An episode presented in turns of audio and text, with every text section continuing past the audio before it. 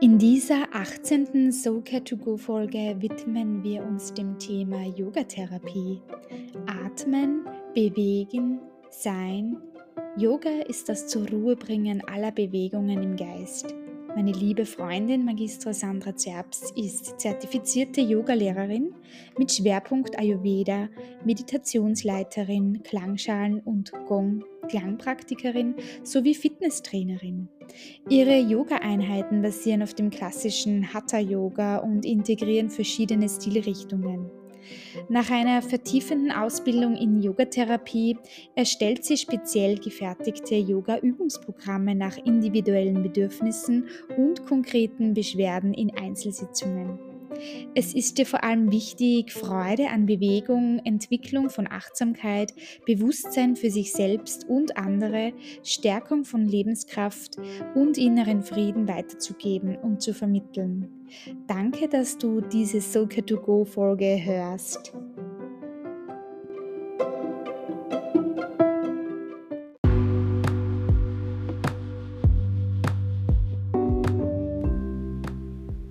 Ja, ich freue mich ganz besonders, dass Sandra heute Zeit hat und bei mir ist zum Soulcare to Go Talk. Herzlich willkommen. Hallo, herzlich willkommen. Du hast auch deinen Hund, die Panda, mitgebracht und ich freue mich heute mehr über Yoga zu erfahren und stell dich bitte mal vor. Ja, hallo, liebe Birgit, danke für die Einladung. Ich freue mich heute hier zu sein mit meiner Panda. Ja, ich bin Yogalehrerin oder bin als Yogalehrerin tätig, äh, auch als Meditationsleiterin. Unterrichte seit ungefähr eineinhalb Jahren.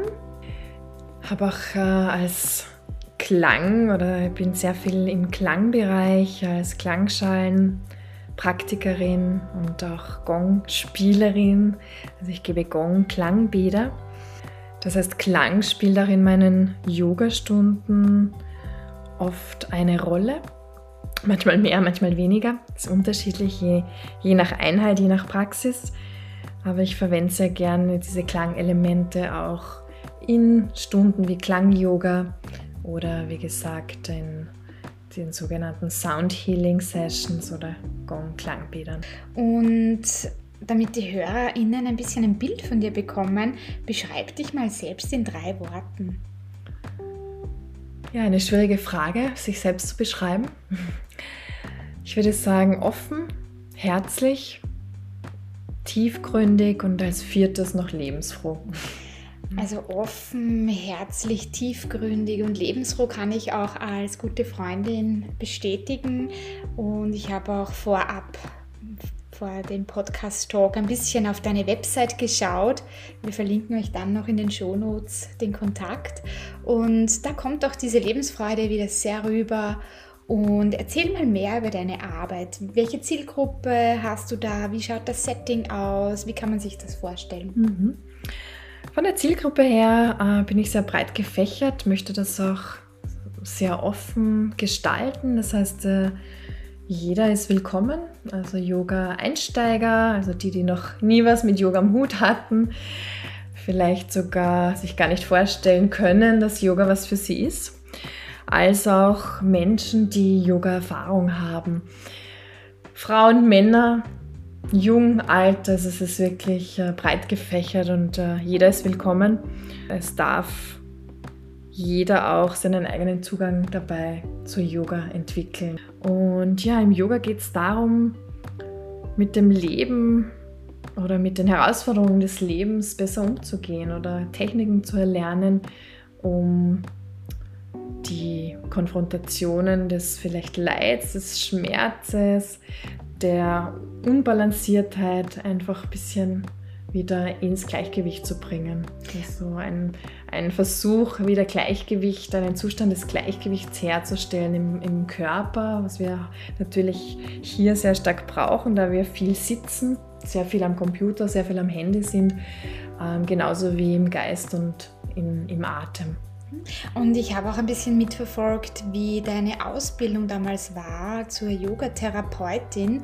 Und du hast auch, glaube ich, äh, ein Element oder ein Modul absolviert, wo du auch Kinder-Yoga anbietest. Genau, also ich habe nach meiner klassischen Yoga-Lehrerausbildung einige weitere Ausbildungen bis jetzt gemacht, äh, unter anderem über die Grundsätze der Yoga-Therapie ein sehr spannendes Konzept, äh, das ich sehr, sehr viel in meinen Gruppenstunden verwende, als auch im Einzelsetting. Also ich biete auch individuelle Yoga-Therapie-Stunden an. Sinnvoll für Menschen mit klassischen, ja, würde ich mal sagen, Zivilisationsbeschwerden wie Rückenschmerzen, Nackenschmerzen, ähm, fehlende Aufrichtung in der Wirbelsäule, Rundrücken. Gerade da kann die Yogatherapie sehr hilfreich, sowohl heilend als auch präventiv ähm, beisteuern. Es ist so eine Mischung, wo man ja, ganz individuell an den jeweiligen Körper, an den jeweiligen Zustand einer Person, sei das jetzt eben auf körperlicher Ebene als auch auf geistiger Ebene zugreift. Das finde ich sehr spannend, überhaupt mit der Brille als Psychologin das jetzt zu hören. Wohlgefühl, Balance. Ich glaube, das ist ganz wichtig in der heutigen Zeit, wo so die Ansprüche und die, der Workload auch immer mehr wird und da wieder so in Balance mit sich zu kommen, fördert Yoga Soul Care. Wie hängt das zusammen? Mhm. Also ganz bestimmt, äh, ursprünglich Yoga war eine oder ist nach wie vor eine Lebensphilosophie. Hatte ursprünglich wenig mit Körperübungen zu tun. Ja. Das, klassische, das klassische Buch, das Yoga Sutra, erwähnt eine Körperübung, eigentlich nur eine einzige Körperübung und das ist die Sitzposition, um zur Ruhe zu kommen, die sogenannten Bewegungen des Geistes zur Ruhe zu bringen. Das heißt, das war der Ur Ursprung des Yoga. Die Asanas, die sogenannten Körperhaltungen, sind viele Jahrhunderte später dazugekommen. Wie war dein Ursprung? Wie bist du zum Yoga gekommen? Wie war deine Intention, deine Motivation? Was war der Auslöser? Was war das Schlüsselerlebnis? Ich denke, ich bin zum Yoga gekommen auch durch eine Disbalance, weniger im Körper, denn ich war immer sehr sehr aktiv. Also ich komme aus dem Ballett oder habe lange, viele Jahre Ballett getanzt und war immer sehr, sehr sportlich. Eher eine Disbalance des Geistes, äh, beziehungsweise ein ja, Thema mit Gefühlen, Emotionen, Selbst, Selbstbewusstsein, Bewusstsein und da bin ich auf Yoga gekommen und habe äh, in meiner ersten Stunde gar nicht so viel ähm, Liebe oder wie soll ich sagen, Interesse äh, entwickeln können. Äh, aber irgendwie hat es mich nicht losgelassen und ich habe es dann noch öfters probiert und dann ist irgendwann der Funke richtig übergesprungen und ich habe bemerkt, okay, wenn ich mich darauf einlasse, auch hier offen bin, ähm, wie Yoga verändert ähm, in jeglichem Bereich. Und was kann man sagen, wie viele Jahre Yoga-Erfahrung hast du? Ich würde sagen ungefähr zehn. Mhm. Ich glaube, dieser Prozess in mir hat begonnen, als ich 30 war.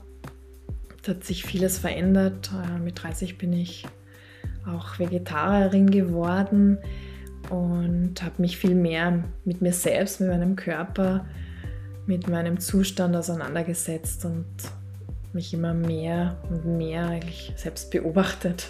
Wow, das klingt sehr nach Soulcare. Was bedeutet für dich Soulcare auch konkret? Hast du da Ideen dazu?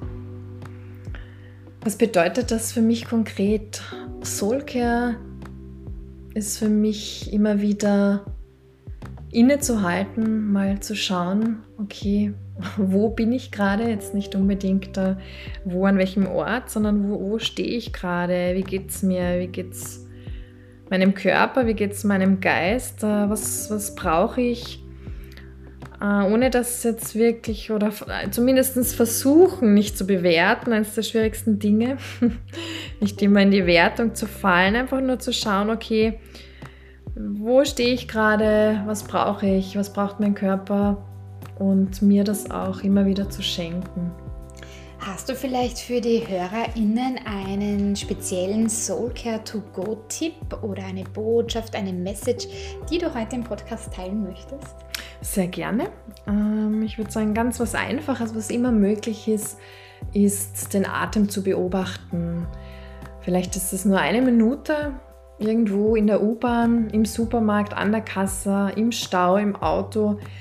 Einfach bewusst zu werden, okay, Luft, Sauerstoff strömt ein und genauso strömt auch wieder aus. Und ähm, einfach diese Wahrnehmung des Atems bringt mich in den Moment, bringt mich weg von sämtlichen Gedanken und sämtlichen To-Do-Listen. Und das kann ich überall machen. Wow, schön. Danke, dass du diesen Input, diese äh, ja, diesen Tipp teilst mit den HörerInnen. Und wo kann man deine Arbeit finden? Wo kann man dich finden? Wie gelangen die HörerInnen zu dir? Also ich bin zu finden natürlich über meine Homepage, über meine Website sunyoga.at mit S-A-N, also Anlegen an meinen Namen und die Sonne. Natürlich auch auf Instagram oder einfach telefonisch. Es gibt oft neue Kurse, ähm, die nicht sofort auf der Homepage aktualisiert werden und äh, sehr gerne immer mit einem persönlichen Telefonat oder natürlich auch WhatsApp, SMS dergleichen. Wir werden deine Kontaktdaten in den Shownotes verlinken, dass die HörerInnen dich gut finden können.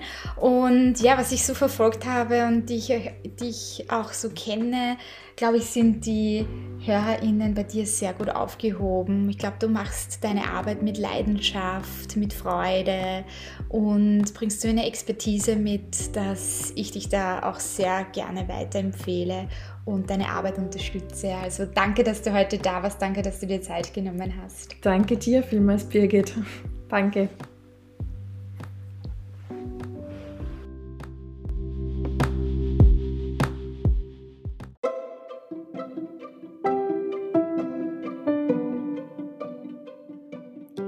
Vielleicht bist du nun neugierig geworden, wie du deinen Fokus auf Qualitäten wie Lebensfreude, Leichtigkeit, Stabilität und Wohlbefinden legen kannst.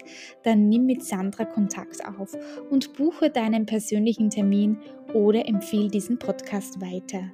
Mein nächster Talkgast ist Expertin für Resilienz und Selbstfürsorge. Wenn du wissen möchtest, was sogenannte Microhabits sind, abonniere diesen Soka to Go Podcast. Schön, dass du dabei warst und power up your life.